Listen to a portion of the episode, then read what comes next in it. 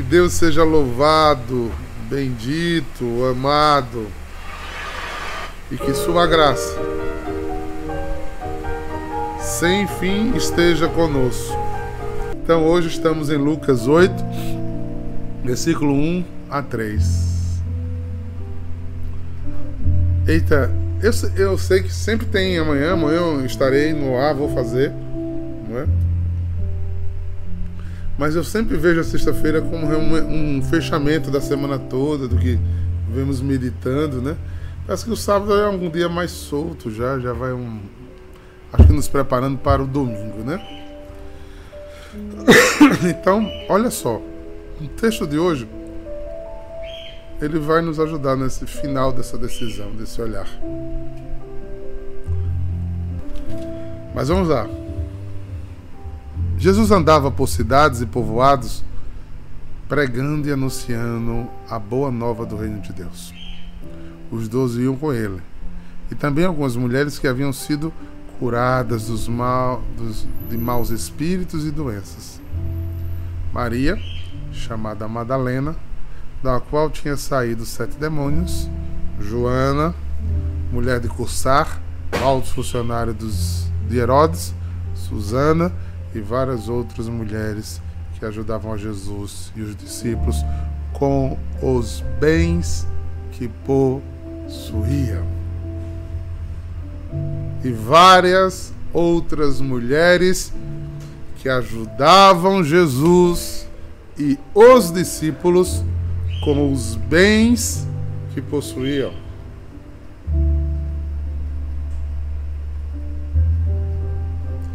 É. Desde o tempo de Jesus era assim. Não é?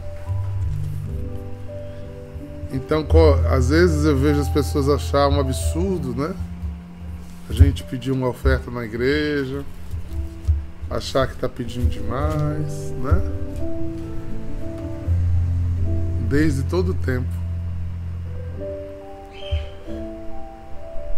Um discipulado, uma missão na igreja não é feita né? só de palavras. Sempre foi claro o combo? Os judeus têm um fundo para as sinagogas e que esse fundo eles mantêm sinagogas sem ser é, com o dízimo e com as ofertas, para que aconteça sobre a vida da comunidade daquela sinagoga é, conforme as necessidades. Casa para o rabino, salário para o rabino, as necessidades das manutenções dos materiais para a sinagoga, a paga dos funcionários para limpar a sinagoga, dos vigilantes da sinagoga, para manter isso foi sempre assim. Um dos grandes assim dificuldades que temos hoje de entender isso na igreja é porque por muito tempo, por algum tempo, a igreja produziu bens para se manter. Como assim, diácono? A igreja a igreja que vocês conheceram veio do final de uma transição, que as, as instituições religiosas tinham faculdades, colégios, editoras de livros, é, rádios, televisões, produziam, os mosteiros produziam comidas, bebidas, licores, para vender e tirar o sustento. E por muito tempo a Igreja Católica negligenciou e reforçou essa linguagem do dízimo, da responsabilidade da comunidade de manter a sua comunidade de fé. De entender que se eu amo a Deus e eu amo o lugar que eu busco a Deus, é nesse lugar que eu preciso me preocupar para que tudo que aquele, para aquele lugar favoreça eu devo me preocupar com a minha oferta, com o meu dízimo. E para isso, a Bíblia tem inclusive uma benção. Né? Uma benção. Que é lá em Malaquias 3. Ele diz: Se você gastar dos seus bens, do seu dinheiro, da sua oferta, para que não falte nada na casa do Senhor e para aqueles que servem a casa do Senhor, eu, Deus do céu, garanto a vocês que abrirei do céu uma torneira de bênçãos e graças sobre a vida de vocês. É, e aí vem aquela questão da oferta com generosidade, é, sem mesquinheza, é, o que é dado de coração, de verdade, todo esse esforço. E isso, se você lê aqui, para o evangelista Lucas, é discipulado. Para Lucas, agir dessa maneira faz parte da missão. Veja, Jesus andava por cidades e povoados pregando e anunciando a boa nova do reino. Qual é a missão da igreja? Anunciar a boa nova de Jesus. Os doze iam com ele, ou seja, como é que anda essa multidão de gente sem comida, sem bebida, sem lugar para dormir, sem remédio, sem roupa, né, sem investimento? Não tem. Se você passa o dia todo se dedicando a isso, você precisa ser remunerado por isso. Como diz a Bíblia, cada todo pregador tem, todo trabalhador tem direito ao seu salário. Se você tem por trabalho, por é, se você deixou seu, seu, o mundo secular e tem isso por anúncio, você deve ser sustentado por isso. Né? Pelos irmãos que usufruem desta função, desta graça. Também algumas mulheres que haviam sido curadas de doença, ou seja, o discipulado de Jesus ia trazendo pessoas, o anúncio ia fazer pessoas aderir ao projeto dele. E aí ele cita essas, em especial essas mulheres que tiveram curas muito grandes, que tiveram um alcance muito grande e foram alcançadas por Deus grandemente.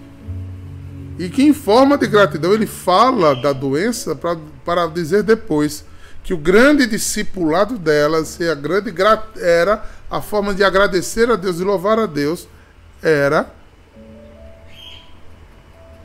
ajudar a Jesus e aos discípulos com os bens que possuíam. Então, para o Evangelho de Jesus ajudar o anúncio da boa nova do reino de Deus é missão, é discipulado, é vocação. Porque a Torá entende que nada é seu. Se Deus lhe deu a graça de ser mais é, abençoado financeiramente, isso foi Ele que lhe deu a graça. E deu para que você distribuísse com generosidade. Aí ele garante que quanto mais você der, mais você tem. Isso é uma bênção que ele dá. E como as pessoas têm dificuldade de entender isso? Repito, têm dificuldade de entender isso por quê? porque muitos cristãos agiram de má fé com essas coisas. Muitos homens de Deus se aproveitaram da boa intenção de pessoas e fizeram as pessoas se ficarem desconfiadas com, quanto a isso. Então é, é uma catequese árdua, né? porque quando se fala desse tipo de, de situação, as pessoas ficam arredias, ficam mais travadas, digamos assim porque elas ainda não alcançaram a profundidade dessa relação delas com Deus. E do quanto isso é necessário para que você demonstre com atos materiais o amor e o respeito. Como é que que Eliana é, honra seus filhos? com cuidos de amor pessoal, maternos, mas também com a preocupação do sustento. Que eles vão comer, o que eles vão vestir, ter uma casa para acolher. Não é assim que se forma o que é nosso? Deus quer que a gente veja a obra dele como nossa, como nossa casa. Por isso nos chamamos família. E por isso a gente vai entender. Quem lembra o evangelho de de domingo? Quem lembra? É o evangelho das parábolas dos encontrados, daqueles que foram salvos pela misericórdia. E quando eu entendo que eu fui salvo por essa misericórdia, que eu fui restaurado mesmo com o meu pecado, se eu fui tirado da lama, se eu fui tirado da mão do demônio, se eu fui tirado da escravidão e da doença, eu preciso retribuir com gratidão. Tá vendo? A semana fecha abrindo esse leque. Abrindo esse leque. E lhe digo, querido irmão e irmã, só quem lhe convence disso é o Espírito Santo de Deus. Se você não tem certeza disso ainda, e se você não dá de coração aberto, você ainda né, fica contando dinheiro com Deus. Não estou falando de abusos, gente. Estou falando de coisas coerentes, não é? Na medida, sem, sem exagero. É, peça ao Espírito Santo de Deus para lhe dar esse amor pela Igreja de Deus, lhe dar esse amor pela obra de Deus. Se Deus é misericordioso com você, se Deus lhe ama, retribua. Nós, homens, seres humanos, para dizer que amamos, não é? Nós fazemos coisas humanas para honrar, para ser carinhoso. Não é? Se eu vou ao se Michele está fazendo aniversário, eu vou no encontro de Michele é, para almoçar com ela na casa dela, eu levo um, um presente, uma rosa, um doce, uma, um presente pessoal. É a forma física de dizer que eu tenho um apreço. Não é dizer que só isso, né? Mas esse é um gesto concreto, né? Porque aí Michele vai perceber, digamos que eu seja pobre, não tenha condição, mas a minha fidelidade, o meu cuido, minha atenção também demonstra esse amor, né? Mas tudo volta em torno de cuidados. E esse gesto de doação, ele aprofunda, né? O meu alicerce de compromisso. Minha atenção, é, das pessoas que a gente ama, a gente se preocupa. Você comeu hoje, você está bem, você tem dinheiro para suprir sua necessidade diária. Né? Quando a gente vê uma pessoa que a gente quer bem mais idoso, a gente se preocupa sobre a nutrição dele, sobre a medicação dele. Né? Essa rede solidária que tem na comunidade, silenciosa, né? que ajuda um ao outro. O ministério, os ministérios sociais, né, como saúde, como ajuda psicológica. Vem aí, aonde? Ajuda a ser mão, ser colo, ser guento, né, ser, ser amparo nesses instantes. Isso tudo é discipulado. Isso tudo é discipulado. Então, estejam tão certos desse discipulado e se mantenham próximos de Jesus nesse sentido. Se foi essa a sua decisão de amar a Deus sobre todas as coisas, não ame de qualquer jeito. Não retenha a Deus. Eu estou vendo aqui uma linda vocação que tem na comunidade, que são os missionários de aliança. Né?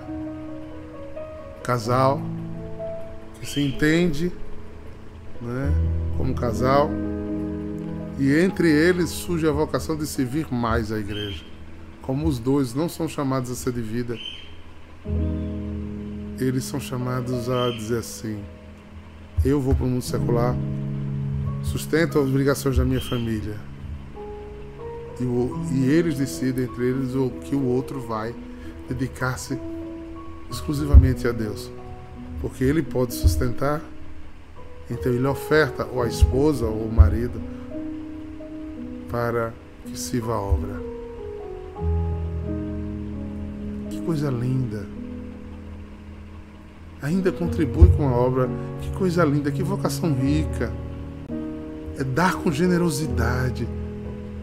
E as pessoas se gastam fazendo coisas tão bobas, como limpando uma casa, cozinhando, se preocupando com o jantar dos irmãos que vão chegar, é, é, vendo detalhes se está limpa a casa, se o altar de Deus está bem forrado, se tem uma planta para se fazer um louvor, se as luzes estão acesas, estão apagadas. Cuidos tão simples chama-se discipulado. Vocação de estar a serviço. Que coisa linda, gente. Que encantamento. Olha aqui. Joana Madalena, que era podre de rica. Tinha uma vila com o nome dela. Joana, mulher de Cussá, alto funcionário de Herodes. Seja, ganhava dinheiro pesado. E várias outras mulheres ajudavam Jesus e os discípulos com os bens que possuíam. Eu louvo a Deus. Com os bens dessas irmãs é, dos missionários de aliança, que dão suas mãos, seus corações, sua vida, enquanto o marido ou a esposa vai, vai ao trabalho secular, mantém a graça da família. Pode dizer, nós damos o mais. Nós damos o que todos os de aliança dá, mas eu ainda dou 50% a mais. Isso é generosidade. Isso é generosidade. Isso é sinal de amor. Aos irmãos de vocação de vida que abandonam, abandonam sua vida secular, sua vida natural e vivem uma vida mais reclusa, uma vida mais modesta, uma vida onde sua dinâmica de casa é estar na, na, na adoração. E às vezes até a comunidade às vezes nem percebe isso. Porque os irmãos de vida, que os dois estão a serviço, é muito interessante. Eles começam a ser em adoração em casa, limpando, comendo junto, cuidando da família, é numa adoração doméstica. Depois é que eles vão para a comunidade e continuam a, a adoração. Né? Esses abriram mão de tudo esses são nutridos. Esses não têm uma vida social ativa como como os outros irmãos de aliança e missionários de aliança. Eles têm uma vida dedicada ao reino, né? E dão essa maior essa oferta, uma vocação específica, muito restrita na comunidade. E por fim, aí já não mais na comunidade, o instituto são homens e mulheres que abandonaram tudo, até mesmo a família. Pai, mãe, esposo, esposa, filho, filha, para viverem único e exclusivamente para o Senhor. Casados, uma aliança perfeita com Deus. Esses são os religiosos. Esses são os celibatários. Oferta. Também, dando risadinha, meninas. Olha aí. E nós, outros, de aliança, estamos juntos nesse discipulado, sendo sal e luz. Sal e luz. Aonde Deus nos plantou. Pai, Duda Freitas trabalhando e ouvindo a palavra de Deus, né? Bia, Bruno Ramalho, Caio já no escritório, Eliane também no escritório, né? Jesse trabalhando, Michele, Neide aí danado no, dedinho trabalhando, Tiago indo, deixou Iane no trabalho agora. E aí vai. Se eu começar a olhar, eu vou achar um monte aqui. E sendo adoradores aí. Bruno aí na, na faculdade. Por quê? porque tudo isso é para o louvor de Deus. Ajudando a Jesus e seus discípulos com os bens que possuam, são missionários. Quando vocês de aliança não podem estar em adoração, as irmãs estão por vocês. Os irmãos estão por vocês. Os irmãos mais próximos estão orando, sustentando a comunidade em oração. Essa é a rede chamada comunidade de discípulos e discípulos que dividem com Jesus e com seus discípulos os bens que possuem. Isto é uma graça comunal.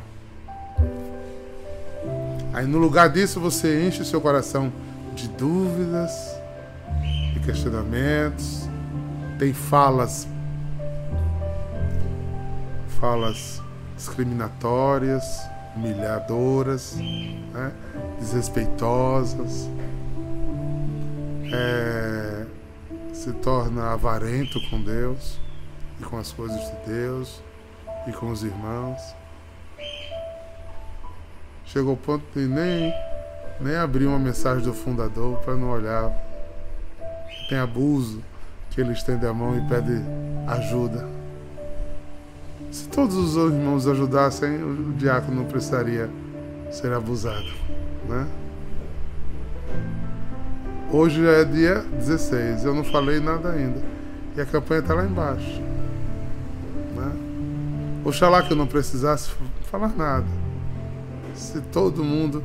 Uma das coisas bonitas que eu vi de Dom Paulo Evaristo Arnes, cardeal, foi um cardeal. Ai, que alegria! Padre Fábio Galdino, sua bênção. Obrigado por entrar no canal. Que alegria, que honra, gente, né? Padre Fábio aqui conosco. Dê-nos uma bênção, abençoe-nos, né? Meu, meu padre, meu amigo, né? Saudades. E Dom Evaristo, que foi um homem tão generoso, que vendeu o palácio episcopal dele para dar para construir casa para os pobres e morar num, num quarto, numa casa bem menor, bem mais simples. É, ele uma vez disse numa pregação e a gente ficou olhando assim, a cé lotada, ele disse: Vocês já fizeram o cálculo quanto tempo se gastaria para se varrer todas as ruas, todas as calçadas da cidade de São Paulo? E ficou calado. Todo mundo ficou pensando, né? E olha que São Paulo naquele tempo tinha só 14 milhões. Imagine hoje. Imagine aí, você varrer todas as calçadas. Ele disse: com o olhar egoísta dos homens, eu nem posso contar o tempo.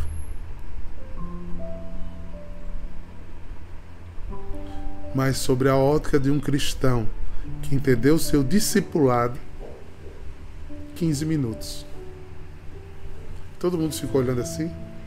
Aí ele complementa e diz: porque cada um ia fazer a sua parte. Se cada um saísse e fizesse a sua parte, em 15 minutos todas as calçadas da cidade de São Paulo estariam varridas.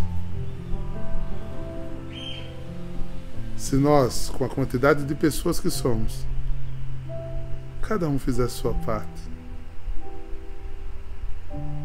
a gente ia incomodar muito o inferno, viu?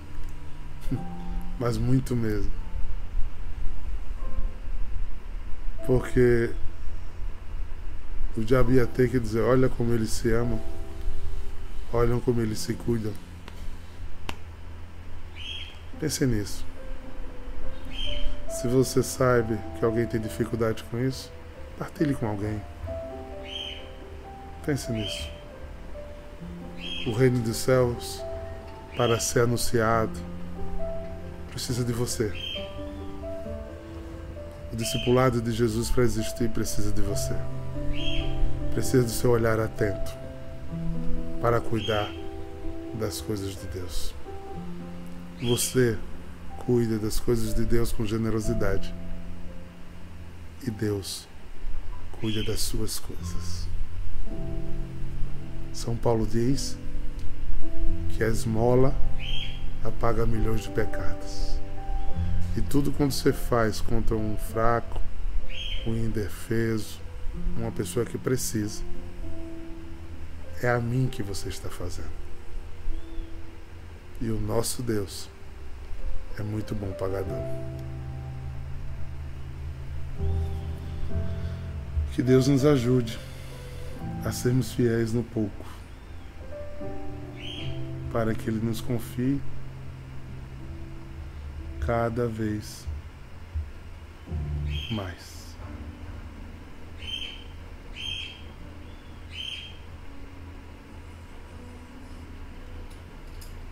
Para que Ele confie e possa contar conosco. É tão bom na vida quando a gente sabe. Daniel Farias olha, acorda de manhã, Ana Paula pode estar dormindo. E ele olha e faz: Eu sei que eu posso contar com essa mulher.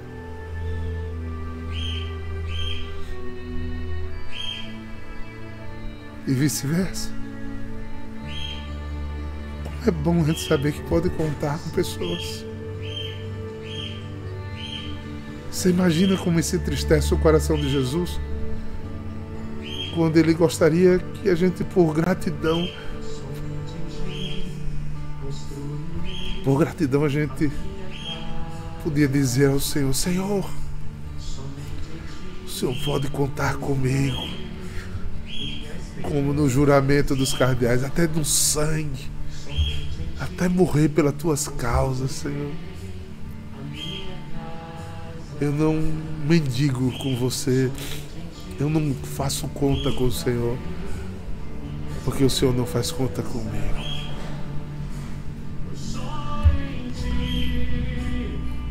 A gente roda, roda, roda. E no final é só você e Deus, né?